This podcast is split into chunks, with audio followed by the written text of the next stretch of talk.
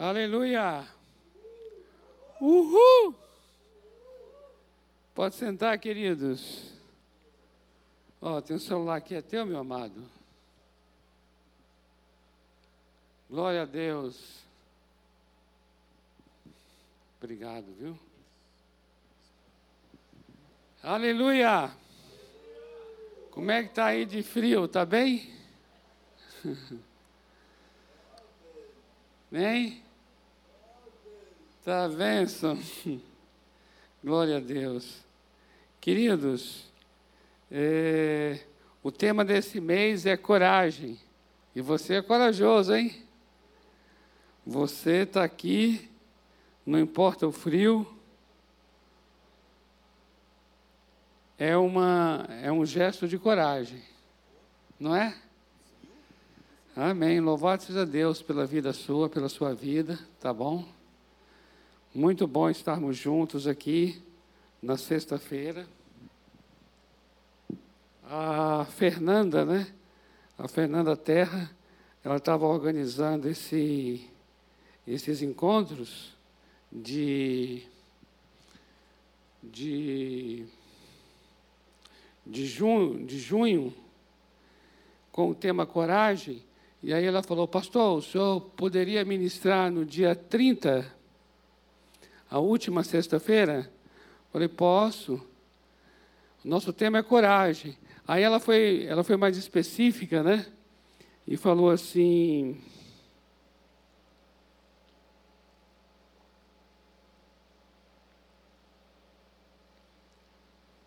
E falou assim: poderia ministrar sobre a coragem de ser, é, de reconhecer, de é, reconhecer a sua fragilidade, a sua vulnerabilidade. Foi, foi a palavra vulnerabilidade que ela falou. E eu fiquei bastante encorajado, né? O tema coragem. Eu fiquei bastante encorajado com, com a sugestão dela. Falei, ah, ótimo, posso sim. Fiquei animado mesmo. E, e animado por estar com, com este grupo aqui para ministrar essa palavra. Primeiro, porque eu confesso a vocês, antes era um tema que me deixava desconfortável. Eu acho que eu não ficaria encorajado nem animado. Mas passou a ser um tema, amados, que eu comecei a ficar mais confortável com ele. Por quê? Porque eu comecei realmente a reconhecer, admitir e ter a coragem de assumir as minhas vulnerabilidades.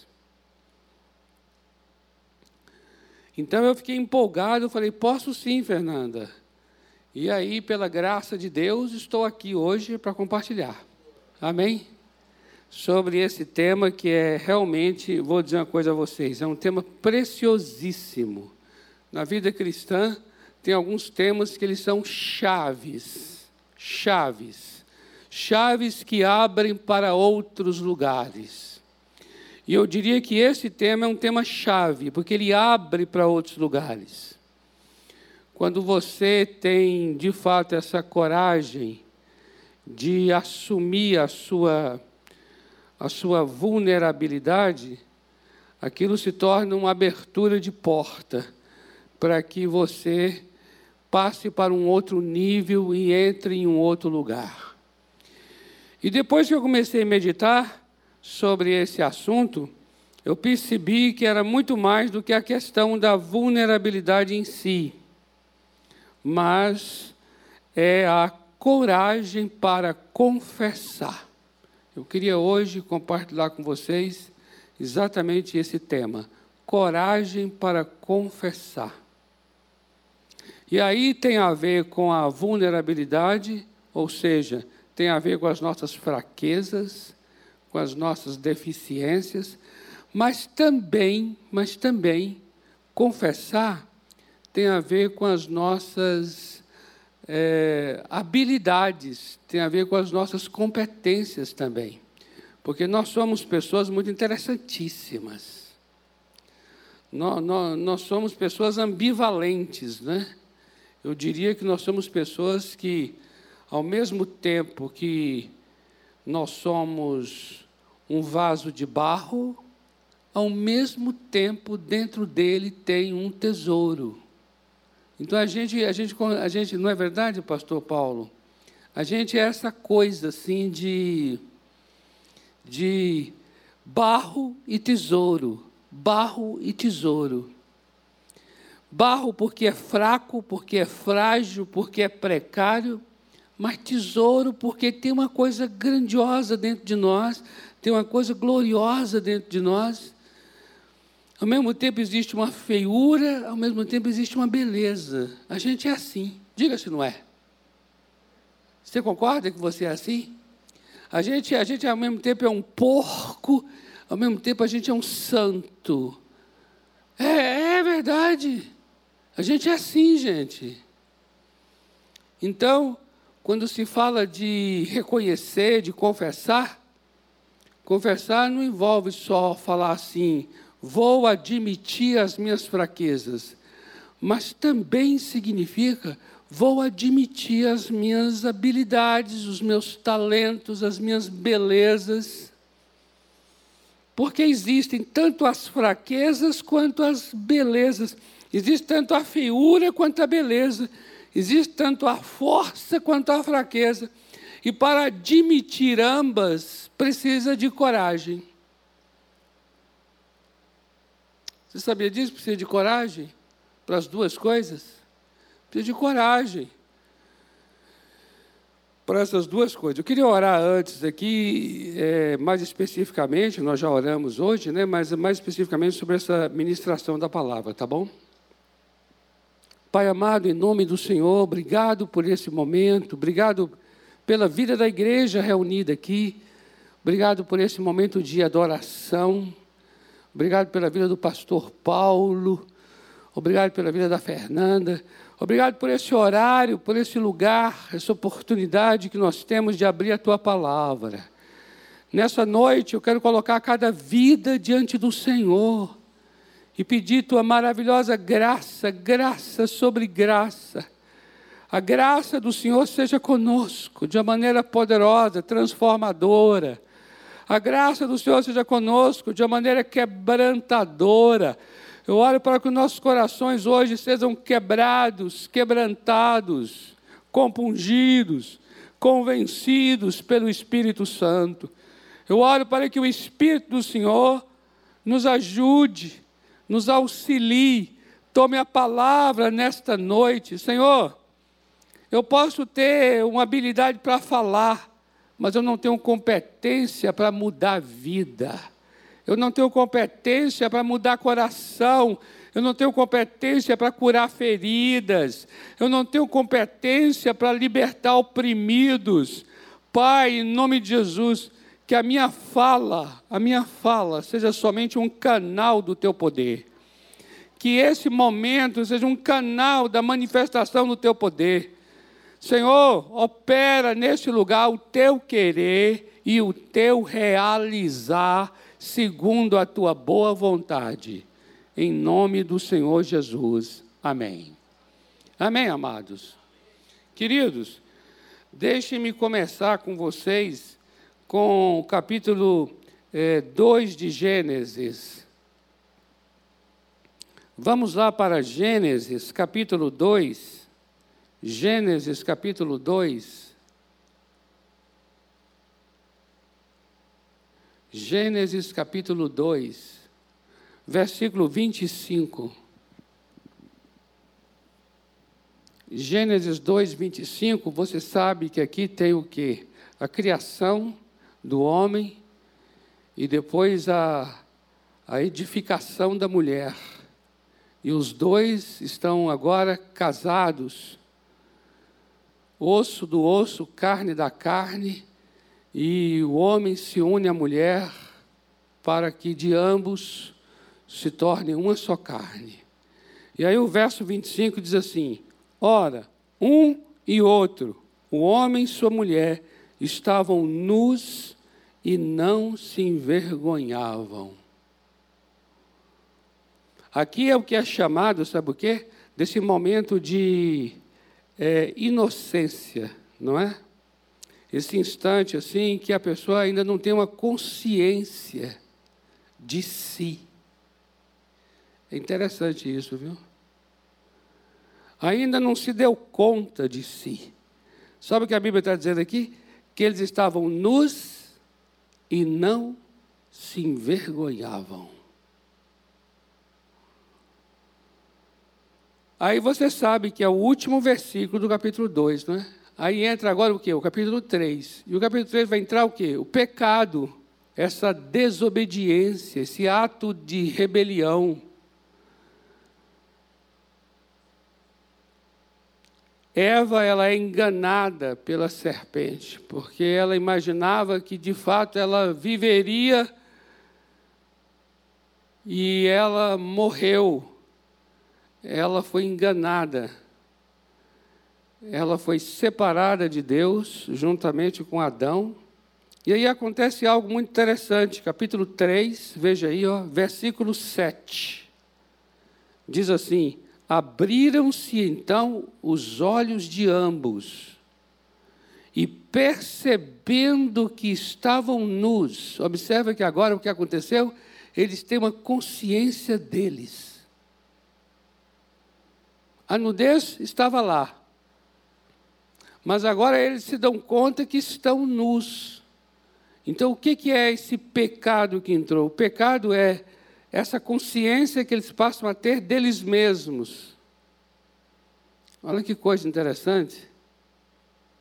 O que, que eles fizeram quando então tomaram consciência disso?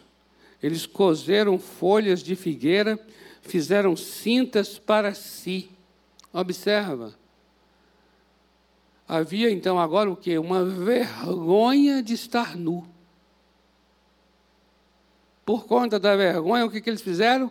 Cozeram folhas de figueira e fizeram cintas para si. Ou seja, eles se cobriram. Aqui começa um processo psicológico bastante profundo, que é esse processo de vergonha e eu me cubro. Vergonha e eu me cubro.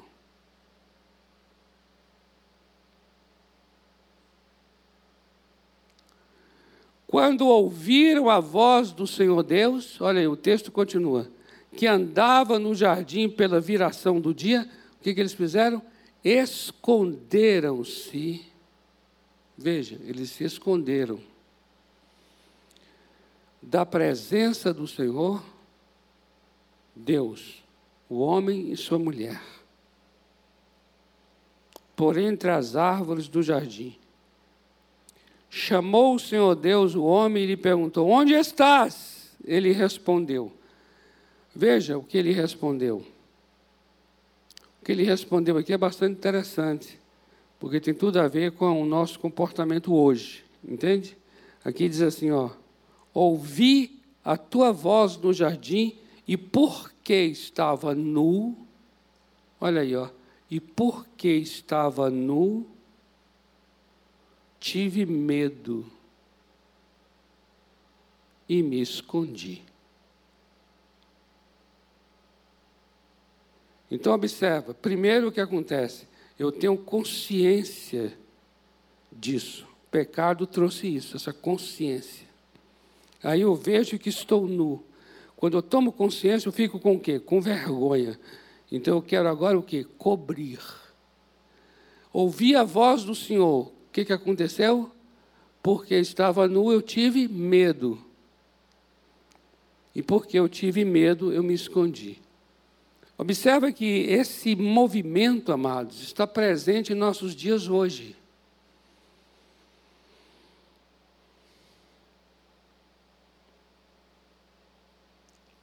O que é que está acontecendo? Vamos lá, olha a ordem aqui. Primeiro, consciência de mim. Eu começo, sabe o quê? A perceber a minha imagem. Eu me dou conta que eu estou ali. É interessante. Eu já vou dar um exemplozinho aqui, disso aqui que eu estou falando. Exemplozinho. Exemplozinho é um exemplo pequeno, mas que tem um valor grande. Quantas vezes eu já estava assim, por exemplo, eu estou orando ali, eu estou orando, estou aqui numa reunião como essa, eu estou orando ali, de boa, assim, Senhor, eu te adoro, Pai, ó, oh, como eu te amo, Senhor. Aí alguém chega, já aconteceu muito isso, em reuniões de oração, ou seja lá em qualquer reunião. Aí a outra pessoa chega com o microfone e coloca aqui na minha boca o microfone. Aí eu me dou conta que eu estou falando.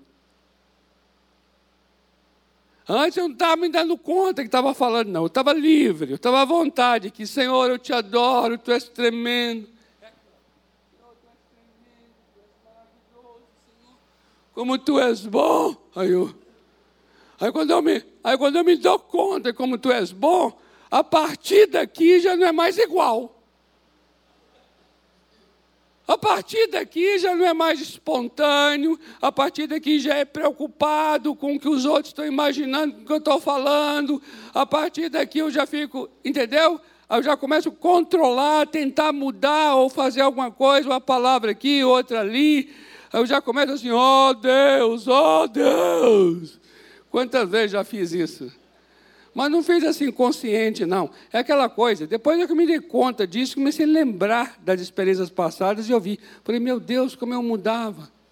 O que estava acontecendo? Gente, mas eu, ó, muitas situações assim. Muitas vezes, na hora que eu estou fazendo algo que eu não estou sabendo que estão me vendo, e eu estou fazendo de boa e de coração. Alguém fala assim, pastor, Robério, isso que você está fazendo aí, repete aqui para as pessoas. Aí já não é mais igual. Aí já começa a ficar performático. Aí eu já começo, você entendeu? Eu já começo então, por quê? Porque agora eu já estou, sabe o quê? Dando conta da minha imagem. Está percebendo isso? A minha imagem está em jogo. O meu nome está envolvido. Eu já estou ali. Interessantíssimo isso. Você já viu alguém? Alguém já tirou fotos suas sem você ter sabido que tiraram? Então, olha que são as melhores fotos, né? Tá, eu já vi tanta foto minha assim que eu estou assim, ó. Aí eu estou assim, ó. Aí eu pego num ângulo assim. Então, eu estou pregando aqui, a pessoa pega a foto minha, eu pego num ângulo assim, que eu estou assim. Aí eu falo, uau! Aí eu já quero pegar e fazer uma moldura da foto.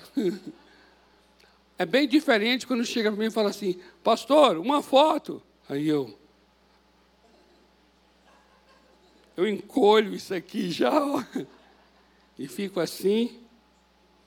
Aí eu fico assim, tá bom o cabelo, esse ângulo meu é melhor. Aí eu já fico aqui, ó. Gente, é interessante. Toda hora que eu estou aqui assim, aí à noite, tem uma irmã que ela cuida da questão do, do Instagram. Aí ela já ficou assim, já ficou. E eu estou aqui assim, pá, pá, falando. Aí ela levanta para tirar a foto aqui. Eu estou, Deus do céu. Porque eu já sei agora que, que já não vai me deixar à vontade. Por causa da preocupação que você tem de. Gente, é interessante esse negócio de eu me dei conta de. Quando eu me dei conta de, ou seja, quando eu tomei consciência que minha imagem está envolvida naquilo, muda. Quando você não se dá conta, porque uma coisa é alguém tirar a foto sua, em que você não, não, não, não, não tinha feito pose, alguém pegou você surpre, de surpresa, espontaneamente, você não sabia que estava sendo fotografado. Outra coisa é quando você sabe que está sendo, então você se prepara para. Porque uma coisa é você é, ser visto, outra coisa é você fazer para ser visto, entende? Isso muda muito. Gente, como isso muda tudo. E tudo tem a ver com o quê? Tudo tem a ver com, primeiramente, isso. Eu tenho, eu tenho consciência de mim. Então, eu estou tendo consciência da minha imagem. Eu estou tendo consciência que eu estou envolvido naquilo. Eu estou tendo consciência que meu nome está ali. A minha pessoa está ali. Quando eu tenho essa consciência, o que, que vai vir em seguida? Em seguida, imediatamente, um senso de proteção.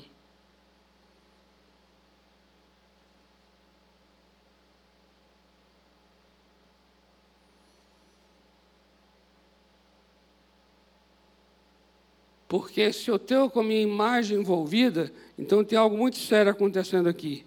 É que eu tenho muito que perder. Quem não se importa consigo, consigo mesmo, não tem muito o que perder. Mas quem se importa muito consigo, e nós todos nos importamos, então nós temos muito o que perder. Como a gente tem muito o que perder, então a gente protege, protege bastante a nossa imagem, o nosso nome, a nossa pessoa. E por conta desse senso de proteção, o que vai acontecer? A gente desenvolve disfarces máscaras, mentiras, justificativas e esconderijos. Aí entra a coisa do tipo assim: eu tomei consciência, eu estava nu, eu me cobri, ouvi tua voz, tive medo e me escondi. Só que antes estavam nus e não se envergonhavam agora está nu e tem vergonha. Por quê? Porque agora tem consciência da sua imagem. E é exatamente o que acontece hoje. Onde tem você envolvido, entenda, presta atenção só, onde está teu nome envolvido, onde está teu rosto envolvido, onde está tua imagem envolvido, ali está a proteção que você vai desenvolver por você mesmo. Por isso é que você disfarça, por isso é que você justifica, por isso é que você usa máscara, por isso é que eu e você mentimos, por isso é que eu e você nos escondemos. É porque nós estamos procurando guardar a nossa imagem, protegê-la. Não somos pessoas livres, não somos pessoas livres. A nudez nos causa vergonha. E o que é a nudez? A nudez é o despojar, é o despir. A nudez é mostrar as coisas como as coisas são, é dizer a coisa como a coisa é. Antes estavam nus e não se envergonhavam, agora está nu, se envergonha. Não é interessante? Nós temos hoje vergonha da confissão por causa disso. A gente tem vergonha, olha só a coisa interessante, a vergonha da fraqueza, mas também a gente tem vergonha da fortaleza. A gente tem vergonha da feiura, mas também vergonha da beleza. A gente tem vergonha da, da, da precariedade, mas também vergonha da habilidade. Você e eu não somos confortáveis ou não nos sentimos confortáveis para poder falar dos nossos pecados, assim como também não nos sentimos confortáveis para falar das nossas virtudes. Em ambas, tanto nos pecados quanto nas virtudes, em ambas as situações, nós sentimos vergonha. Vê que coisa. Eu antes achava que a questão era só vergonha de dizer que pequei. Mas depois eu fui descobrir que eu também tinha vergonha de dizer que eu era bom numa coisa que eu era bom. Vergonha de ser elogiado. Sabe vergonha de ser elogiado? Eu tinha vergonha de ser elogiado. Não que hoje eu queira ser elogiado, não é isso. Mas se vem hoje um elogio e eu sei que ele é coerente, eu digo assim: Amém, meu amado, é para a glória de Deus. E você foi sensível para ver que o negócio foi bem feito.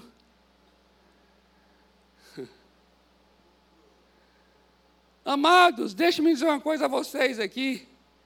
Nós todos ficamos desconfortáveis para confessar nossos pecados, bem como desconfortáveis para confessar nossas virtudes.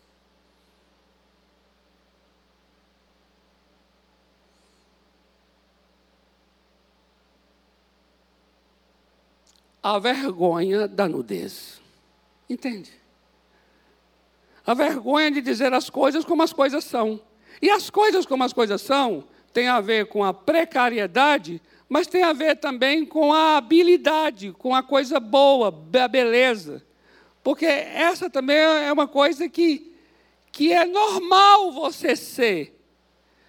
É normal você ser virtuoso, virtuosa. É normal você ter talento. É normal você ter vocação. É normal você ter um dom. É normal, é natural de Deus que você seja uma pessoa que tenha um dom, que tenha uma graça para determinada uh, atividade, para determinada ação. É normal.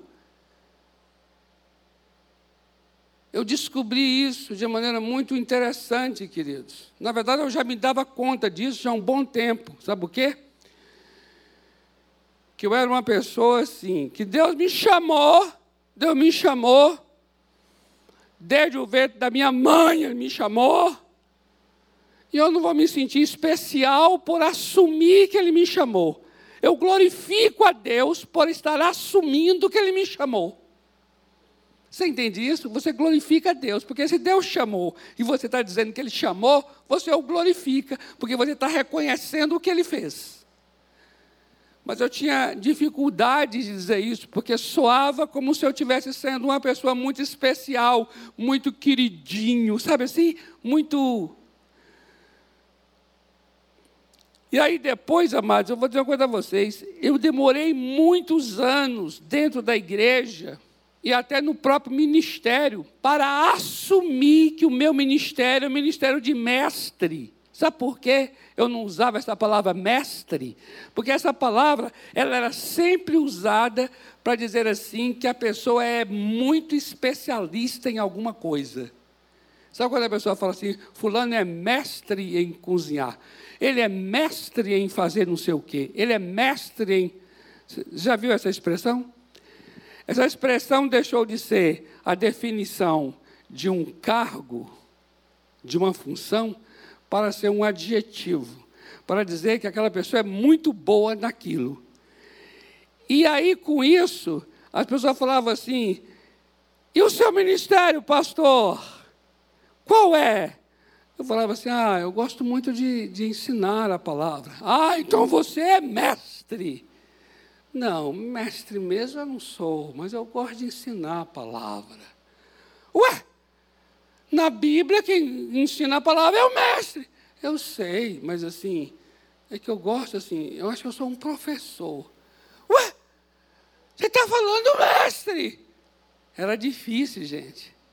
A pessoa não tinha a mínima ideia o quanto eu tinha dificuldade de assumir a vocação de Deus, por conta de ser uma vocação conceituada como algo muito grande. Então eu tinha dificuldade de assumir algo por ser muito grande, em função de achar que eu estaria talvez me vangloriando em dizer que eu era mestre. Olha quanto atraso, olha o quanto eu estava preso e precisava de uma liberação, precisava de uma libertação para poder cumprir plenamente o meu chamado.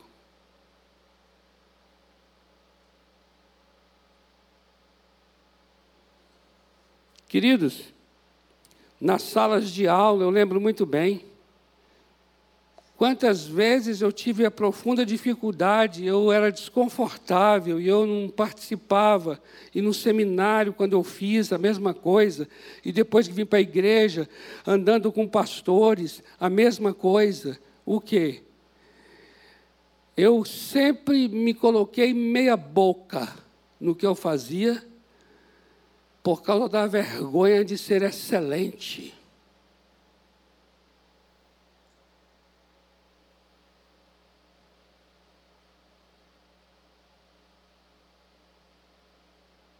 Sabe por quê? Porque convivia com pessoas que tinham uma profunda dificuldade de conviver com outras pessoas que eram boas em coisas que talvez eles naquelas coisas não eram tão bons. Pessoas que tinham uma síndrome de Caim, que ficava com o semblante caído porque Abel foi aceito e ele não. Compreende isso? E eu ali, sendo um Abel naquela hora, com a vergonha de dizer que Deus havia me agraciado. Quantas reuniões eu já participei de pastores, amados? Quantas? Em que eu deixei de me opinar, deixei de, de apresentar um projeto por conta da magnitude que era aquele projeto, que até para explicar o projeto já expunha o quanto os outros não estavam entendendo nada. E eu não estava querendo expor a fraqueza do outro, porque para eu assumir que eu sabia de algo, eu estava ao mesmo tempo expondo que o outro não sabia. Está compreendendo o que eu estou dizendo ou não? Então, com isso, o que, que eu fazia? Eu me sentia envergonhado de saber. Vê que coisa!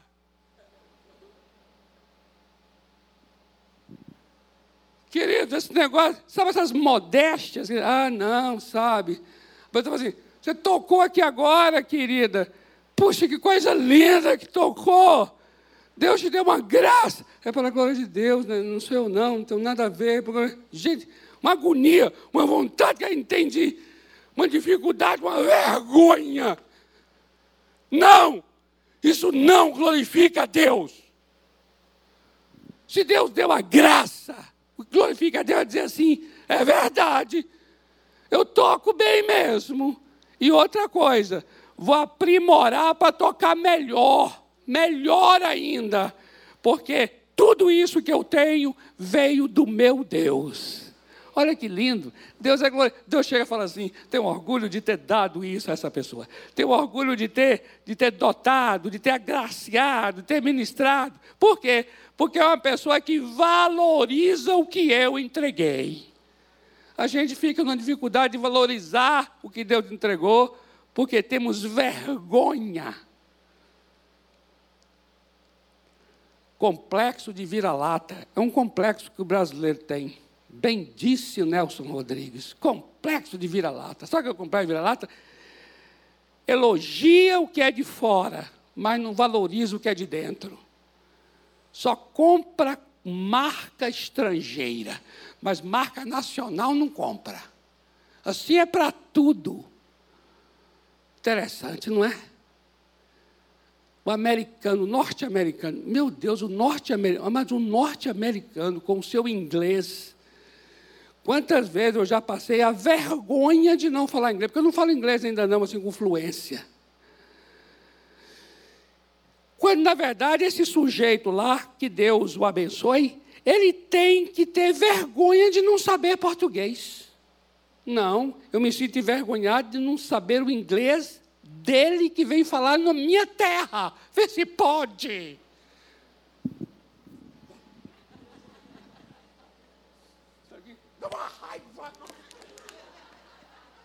Mas isso é, isso é o complexo de vira-lata nosso. É interessante, porque assim, ó, você vai para lá, tem que saber inglês. Ele vem para cá, você tem que saber inglês. Ora bolas! É o quê? É, é, é um estado de humilhação.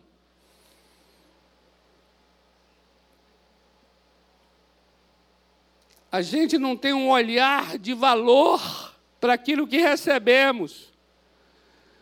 Sabe o que aconteceu com Jesus? Resistiram também Jesus naquilo que ele que ele estava trazendo da parte de Deus. Aí disseram: o quê? Isso é Nazareno, Galileu. Desprezaram o Senhor Jesus. Se Jesus não soubesse de quem ele veio e de quem ele recebeu, ele não ensinaria e não atuaria onde ele ensinou e atuou. Vê se pode uma situação dessa. Jesus estava num ambiente que era um ambiente que era hostil, que não reconhecia a sua identidade messiânica. Presta atenção nisso. E Jesus sabia de onde ele veio, o que recebeu, o que tinha que ensinar, o que tinha. Ele valorizava por causa que ele sabia a origem, a origem do que ele tinha, da sua missão. Pois eu digo também, cada um aqui também tem uma missão da parte de Deus. Você é o enviado de Deus, você é o enviada de Deus, e você vai estar realmente também num ambiente hostil, um ambiente que é contrário, um ambiente que vai dizer assim: ah, quem é você? É isso mesmo. E nessa hora é a hora que a gente fica envergonhado. Temos a vergonha em relação aos pecados e temos a vergonha em relação aos talentos.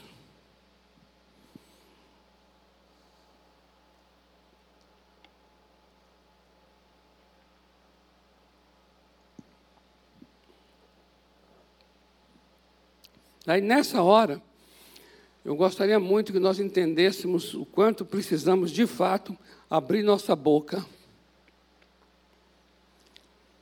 abrir nossa boca para confessar.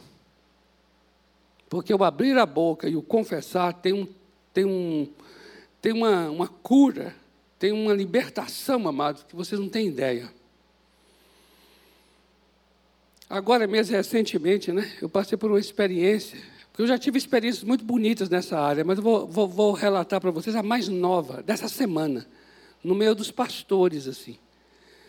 E eu mostrando exatamente a eles isso dizendo assim: olha, durante anos e anos, na convivência com pastores, eu nunca assumi a minha identidade ministerial de maneira leve, livre e espontânea e confortável.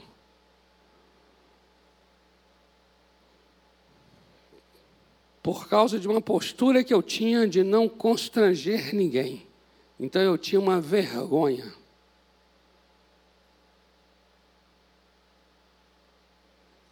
Sabe quando José chega para os seus irmãos e diz assim: Ó, eu tive um sonho.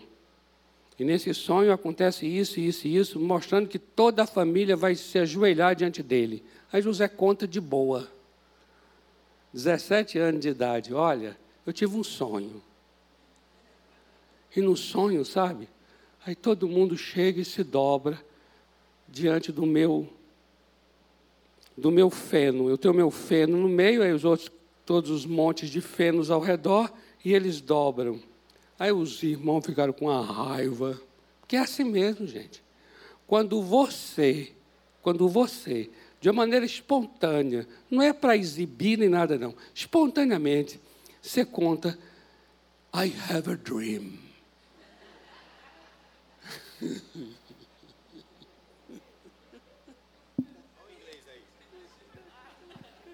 Olha o inglês aqui.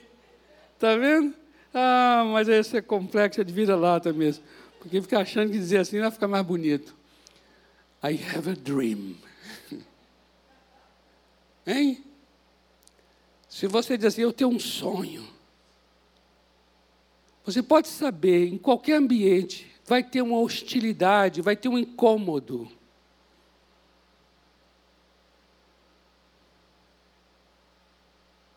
E eu ali confessei para, para os pastores assim, e disse a eles assim: pela primeira vez, depois de mais de 30 anos de ministério, é a primeira vez que eu estou dizendo publicamente, diante de pastores, colegas, pares, os meus próprios pares, porque, porque os pares é que é a coisa, viu gente?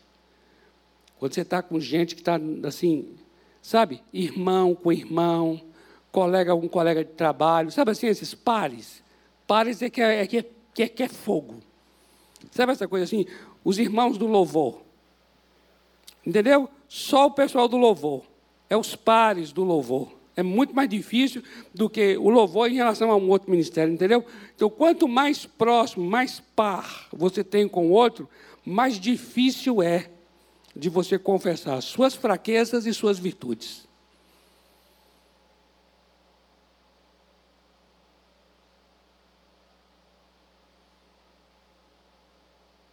E eu disse a eles, agora, essa semana, primeira vez que eu falo isso, publicamente, queridos, falando para eles lá, eu falei, queridos, Eu via no rosto da outra pessoa a dificuldade que tinha de me elogiar numa coisa tremenda que Deus fez através da minha vida.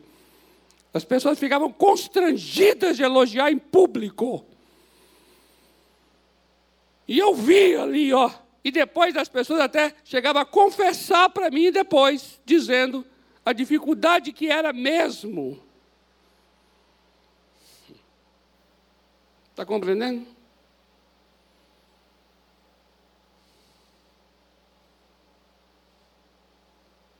Sabe por quê? Porque veja bem, quando uma pessoa chega para mim, ou chega para você, está aqui, tem duas pessoas aqui, aí um chega para o outro e fala assim, mas rapaz, que saudade de você, vem cá, tu dá um abraço, e não fala nada para o outro. A primeira coisa é o outro dizer assim, ele não teve saudade de mim, não? Não é? Não é? Diga se não é. Ah, então eu também não mereço um abraço? Gente, é incrível, é interessantíssimo o quanto o bem que é feito em alguém incomoda o outro de tal maneira alguém é honrado, alguém é elogiado, alguém é destacado. Ó, oh, pelo amor de Deus, gente, deixa ele ser destacado, deixa ele ser elogiado, deixa ser honrado. Se ele, se, se é para honrá-lo, vamos honrar. E você também vai incluir e dizer: é verdade, concordo com você. Fulano realmente é uma bênção. Deus o chamou. Rapaz, Deus te chamou para você realizar. Amados, você não está diminuindo você por dizer isso ao outro, não. Você não está arrancando nada de você. Você não está assim, ó. Acabou de elogiar, o braço seu caiu. Aí você acabou de falar para ele assim: você é maravilhoso mesmo. Aí você ficou sem a perna. Amado, não acontece isso não.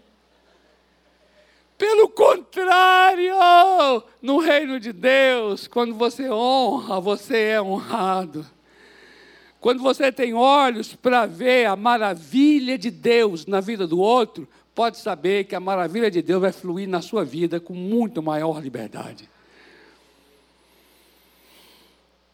Está compreendendo isso que eu estou colocando aqui, amados?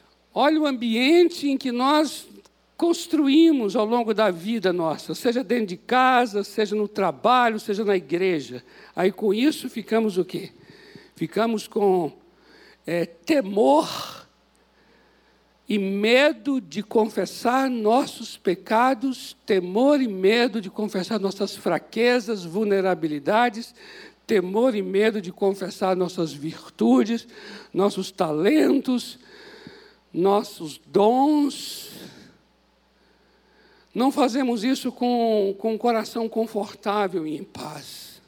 Por causa de quê? Por causa da nossa imagem que está envolvida em todas estas confissões a nossa imagem está profundamente envolvida em todos esses momentos. A gente tem a nossa imagem envolvida no pecado, a nossa imagem envolvida na virtude.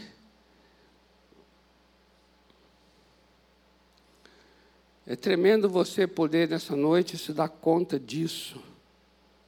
Para você poder falar assim: eu quero confessar sim. Eu quero sair deste lugar de vergonha. Eu quero sair deste lugar de medo. Em nome de Jesus. Amém? Em nome de Jesus.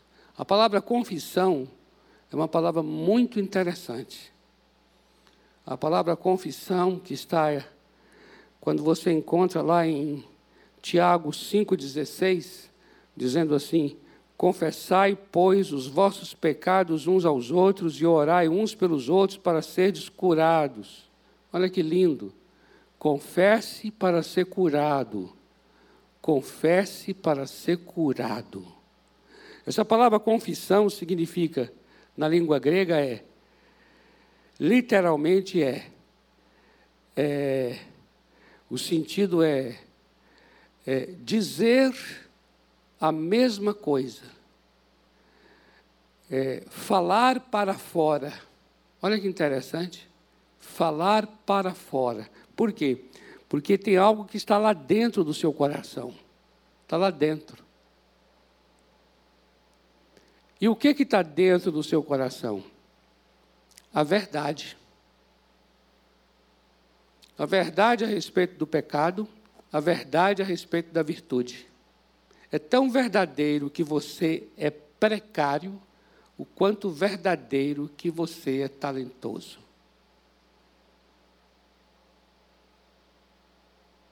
E a Bíblia diz, no Salmo 51, no versículo 6, que Deus se agrada, na verdade, que está no íntimo, ou seja, que está lá dentro. Por isso a palavra confissão quer dizer isso. A palavra confissão quer dizer dizer a mesma coisa de dentro. De dentro. E é interessante, é dizer a mesma coisa. Exomologel é você homologar, homologar. Homologar é confessar. Homologos. Homo é um mesmo. Logos é dizer. Então, homologar é dizer a mesma coisa. Aí você vai dizer, que mesma coisa? Toda homologação é assim. Precisa uma pessoa primeiro dizer, aí você homologa. Você vai dizer a mesma coisa. No nosso caso aqui, quem está dizendo é o nosso Deus. O nosso Deus é que está trazendo a verdade do meu pecado, a verdade da minha precariedade, a verdade da minha deficiência, a verdade da minha fraqueza e também a verdade do meu talento, a verdade do meu chamado, a verdade da minha habilidade, a verdade das minhas virtudes, a verdade do meu dom. Então Deus é que está falando a verdade. O que é que eu faço? Eu homologo, ou seja, eu confesso, eu vou dizer a mesma coisa que Ele está dizendo ao meu respeito. Isso é confessar.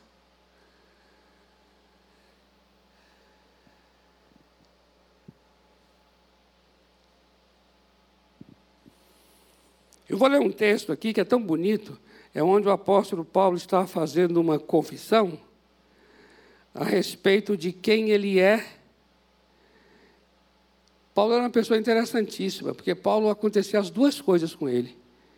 Paulo ele era tão livre para poder confessar suas fraquezas, o quanto livre para confessar os seus, os seus dons, o seu talento.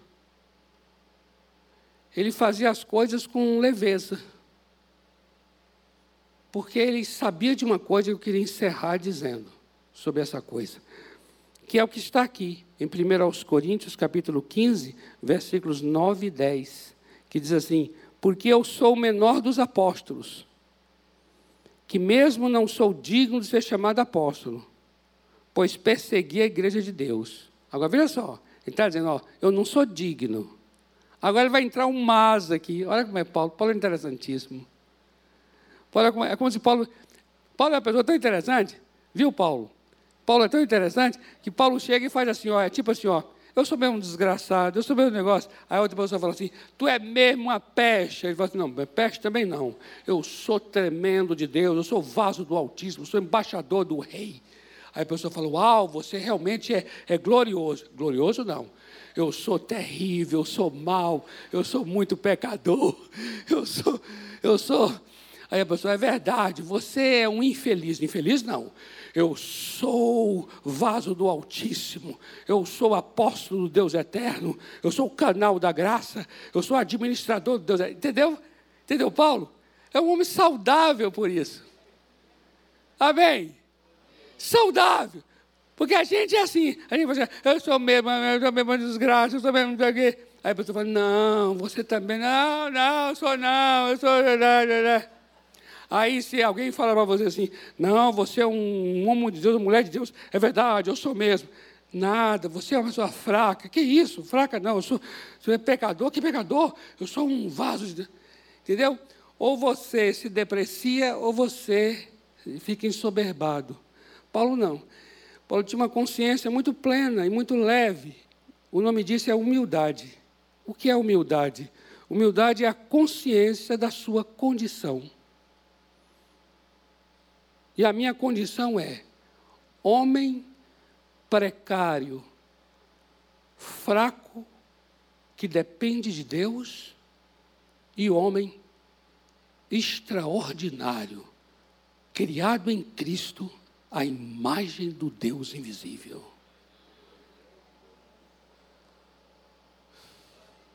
Isso é tremendo! Uhul! Isso é tremendo! Você tem que saber confessar essas duas coisas para isso ficar tremendo. Porque se confessa só uma delas, você traz uma desordem, um desequilíbrio. Ou acha que é muito menos, ou acha que é muito mais. Você tem que saber, sabe, ter a, ter a consciência dessas realidades. Elas coexistem, elas coexistem. É tremendo isso. Ao mesmo tempo que o Espírito Santo habita em mim e ele me capacita a não pecar, ao mesmo tempo a carne habita em mim e eu tenho a potência de pecar o tempo todo.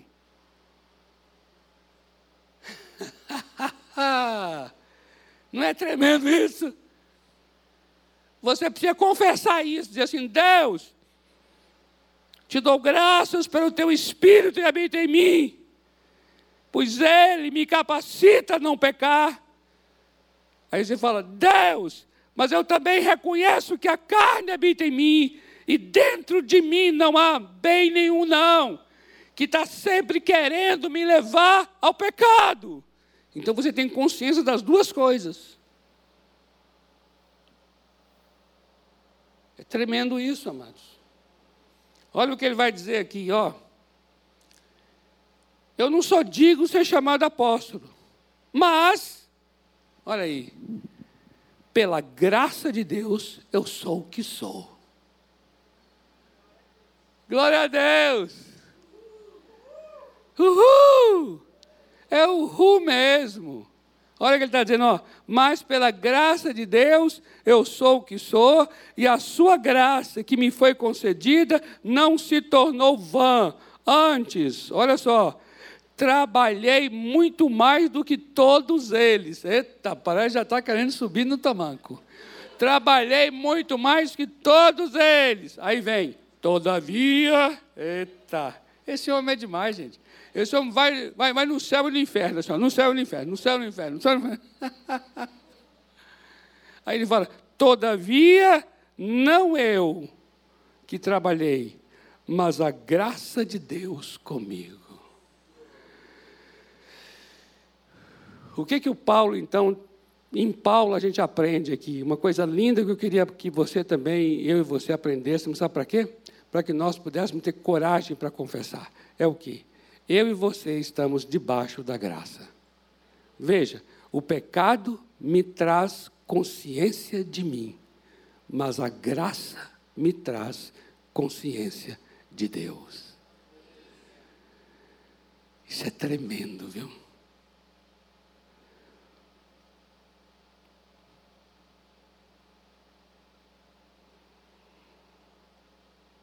A graça me traz consciência de Deus. Então, a graça é a experiência libertadora. A graça é a experiência, sabe o quê? Encorajadora. A gente está falando de coragem aqui, não é? O tema não é esse? Pois a graça me encoraja. Sabe para quê? A graça? A graça me encoraja para reconhecer meus pecados, reconhecer, olha só aqui, ó, as duas coisas, está vendo que eu falei? A graça a graça está no meio aqui, né? A graça me encoraja para que eu reconheça meus pecados, reconheça minha fraqueza, reconheça minha vulnerabilidade, reconheça minha precariedade. E a graça, a graça, ela me encoraja para que eu reconheça as minhas virtudes, o meu talento, a minha vocação. Sabe por quê? Porque tudo que eu sou veio de Deus, isso é graça. E o perdão, a libertação, também veio de Deus, isso é graça. Então, estar debaixo da graça é encorajador para você confessar. A graça é o que cobre a minha vida para que eu não tenha mais vergonha da nudez. Eu não preciso de mais nada que me cubra. A graça me cobre. A graça me cobre. debaixo da graça, eu posso agora chegar diante de Deus e falar assim: sim, eu sou pecador, o Senhor vem e me perdoa. Sim, eu reconheço que sou fraco, dependo de Ti. Eu me gloriarei nas minhas fraquezas, na minha angústia, porque a Tua graça me basta. A graça me encoraja para confessar.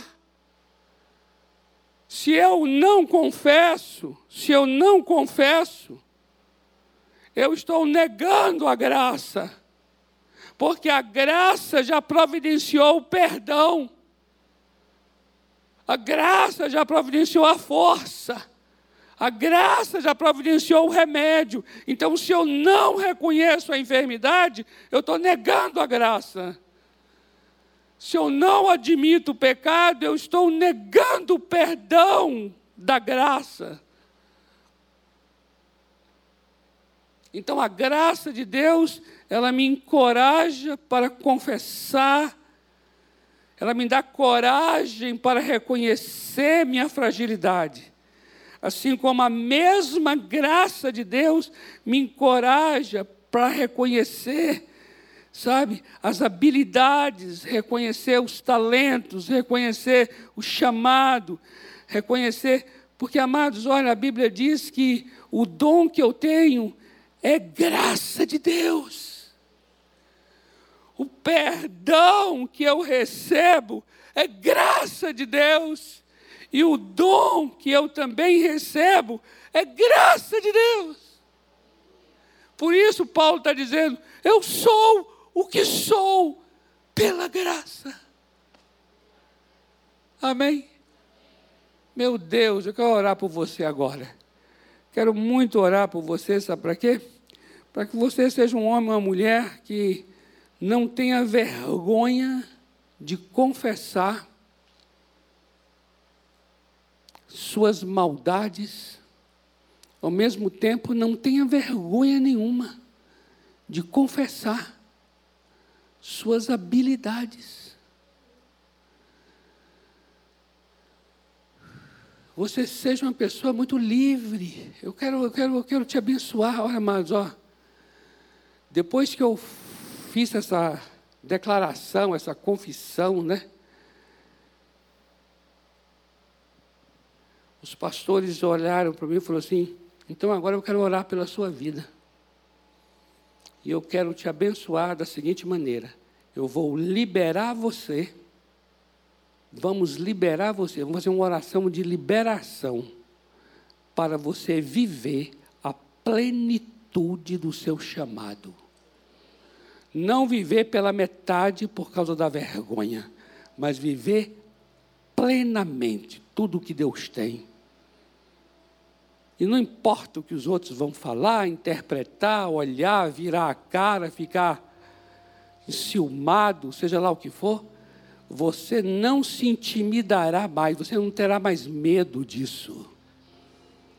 Você vai viver plenamente o teu chamado. E nada e ninguém vai te interromper mais. Falei, ora por mim mesmo. Pode orar. Aí impuseram as mãos sobre mim e oraram. E aí eu estou aqui já na primeira ministração, depois dessa oração. Uhul! Se já era meio solto assim, agora é que eu fiquei. Agora, agora os toquinhos, o toquinho de asa que estava balançando assim, que tinha um toquinho. O toquinho da vergonha, sabe assim? Balançando assim. Aí quando recebi a oração, o negócio esticou assim e fez assim, ó, uma asa. O som foi esse, jup. Tem, tem efeito sonoro. Aí veio, jup. E aí aquelas duas asas enormes, ó, e agora eu vou voar para cumprir o que Deus tem para a minha vida sem vergonha. Vocês estão agora diante de um pastor sem vergonha. Talvez você vai dizer assim, pastor, eu nunca imaginava que o pastor tivesse vivesse isso ao longo de tanto tempo e agora precisou de uma oração dessa. Está vendo? É assim mesmo. Não importa não, gente. quantos anos, se você é pastor, se você já é não sei o quê, não sei o quê. Não adianta nada essa coisa toda. Tem muita gente hoje que já é antigo na fé, velho na fé, já tem tanto cargo, já subiu tanto na vida, mas emocionalmente são pessoas infantis. Ainda no seu ministério são pessoas pela metade, entende? Não quer dizer nada a passagem do tempo. Não quer dizer nada o fato de ser muito experiente. Não quer dizer nada o fato de saber muito sobre um assunto. Você pode saber muito sobre um assunto e você mesmo ser uma pessoa carente daquele assunto. Você pode talvez ser uma pessoa que ensina muito sobre oração e é o que mais está precisando de oração. Entende? Não temos que ter vergonha da nossa condição. A nossa condição é de gente precária, limitada, e aqui nesse lugar é tudo farinha do mesmo saco. Pode ter certeza. Não tem vergonha, não.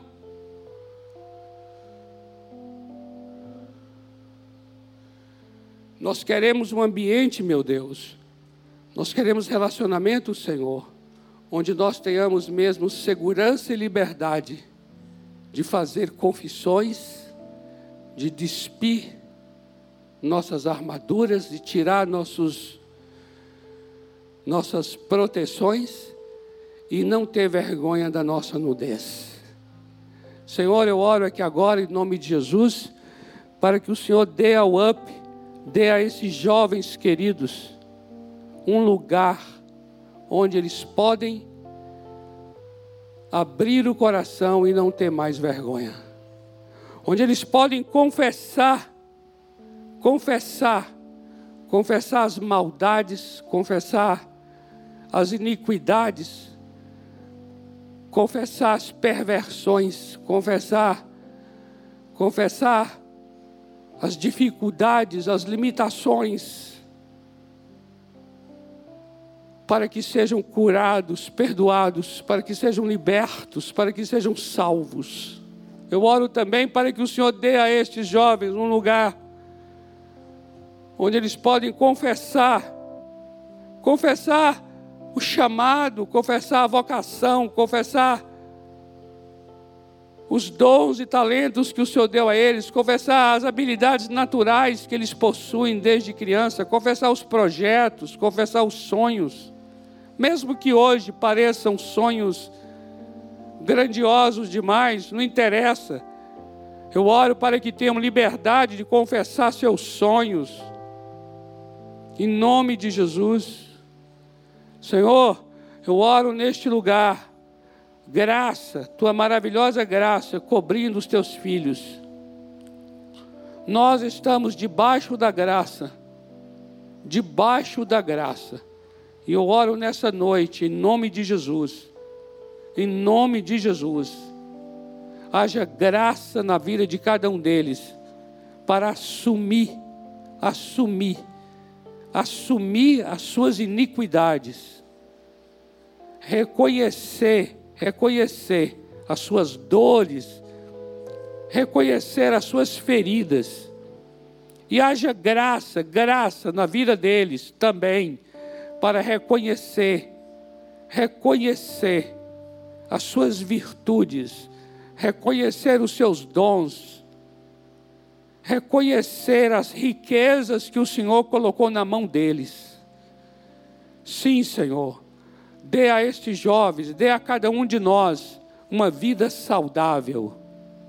Ensina-nos a viver de maneira saudável, em nome do Senhor Jesus. Amém. Amém, amado. O Senhor te abençoe.